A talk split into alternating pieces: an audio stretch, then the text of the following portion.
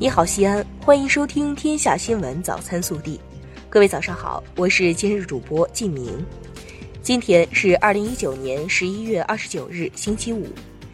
受短波槽和低层切变东移影响，二十九日晚上到三十日，我市有雨雪天气过程，出行请注意交通安全。首先来看今日要闻。十一月二十八日上午十时三十分，随着一根根轨枕被安放到位，银西高铁陕西段建设正式进入铺轨阶段，标志着这条连接关中城市群和塞上江南的便捷通道，距开通运营又向前迈出了实质性的一步。银西高铁预计二零二零年底开通，届时西安到银川仅需三小时。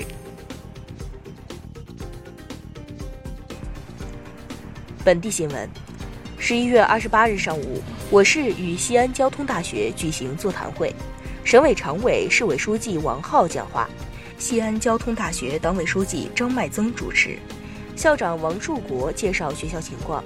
市政协主席、西咸新区党工委书记岳华峰出席。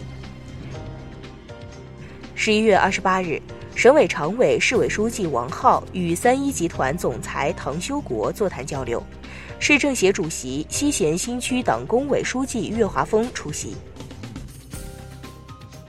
十一月二十八日上午，我市与深圳证券交易所举行座谈会，市长李明远、深交所党委副书记、总经理王建军讲话。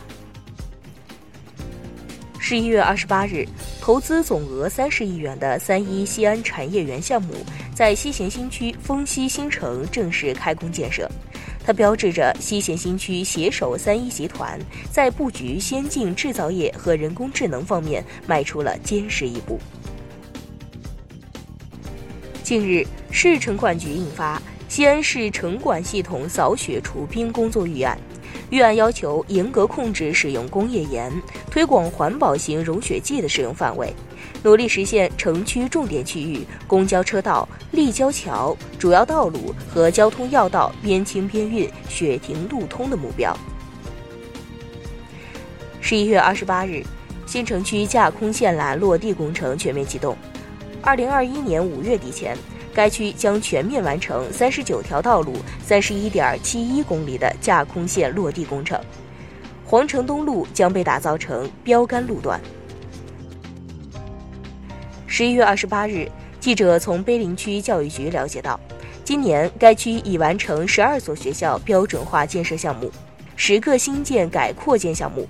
新增校舍建筑面积五万两千五百九十四平方米，增加学位六千一百七十个。未来三年还将新建改扩建学校六所，新增学位三千九百二十个。近期。西安交警部门在华清路小学、大雁塔小学等校园周边开展道路交通设施规范化设置工作，通过增设斑马线、施画车让人地标文字等，保障师生出行安全。截至十一月，西安交警已完成对全市七十六所中小学的交通设施提升工作。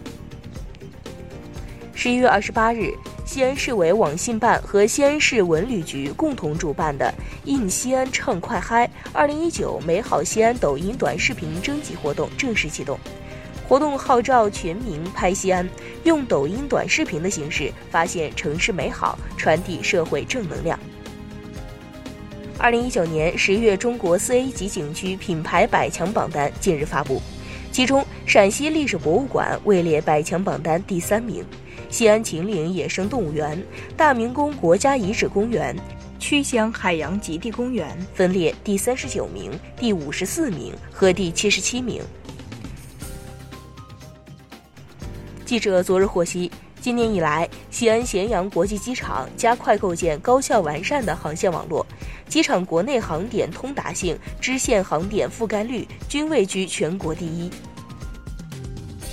记者昨日获悉。西郊市政养护管理公司计划于十一月二十九日和三十日夜间对怀德巷进行道路面层施工。省统计局二十七日发布数据显示，今年前十月，全省地方财政收入突破两千亿元，我省经济整体保持平稳运行态势。记者二十八日从曲乡新区管委会获悉，不倒翁小姐姐、石头人和悬浮李白将组成最强大唐不夜城网红天团，在接下来的近一个月时间里，穿越到曲江辖属各大景区，开启大巡游。国内新闻，二十八日，外交部就美国签署涉港法案发表声明。这一所谓法案只会让包括香港同胞在内的广大中国人民进一步认清美国的险恶用心和霸权本质，只会让中国人民更加众志成城，美方的图谋注定失败。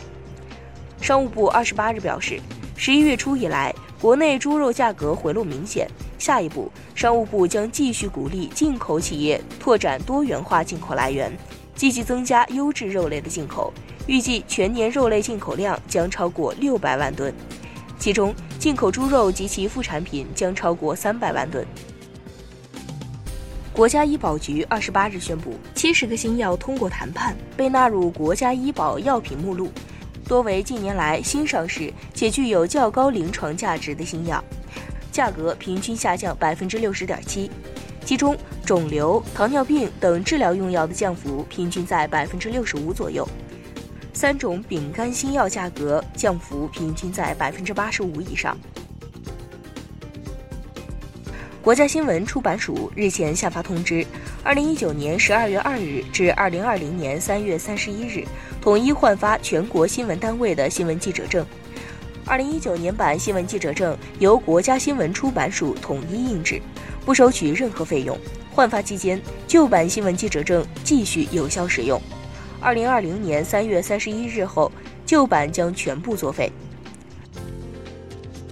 国家卫健委日前表示，十一月十二日确诊的两名肺鼠疫病例仍病情危重，国家和北京市联合医疗专家组正在全力救治，其所有密切接触者已于十一月二十一日全部解除隔离医学观察。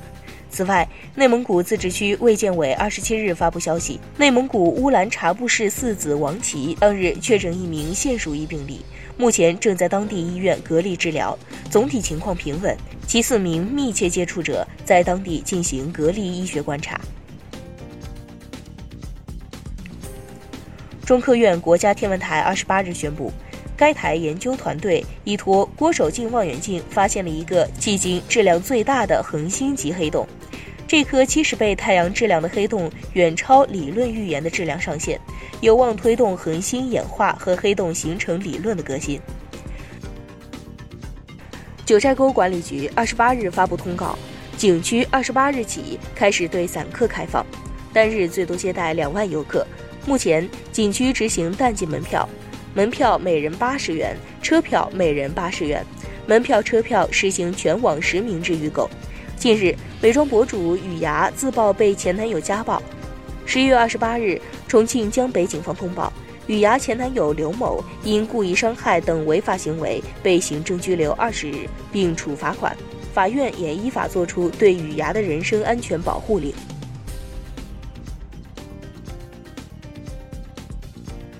暖新闻，十一月二十七日。浙江宁波慈善总会收到神秘人顺其自然的一百零一万元捐款。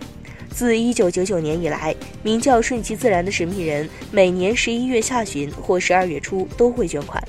数额从几万元至几十万元不等，每年递增。目前已累计捐款一千一百五十五万。他曾留言：“坏事不做，好事不说。”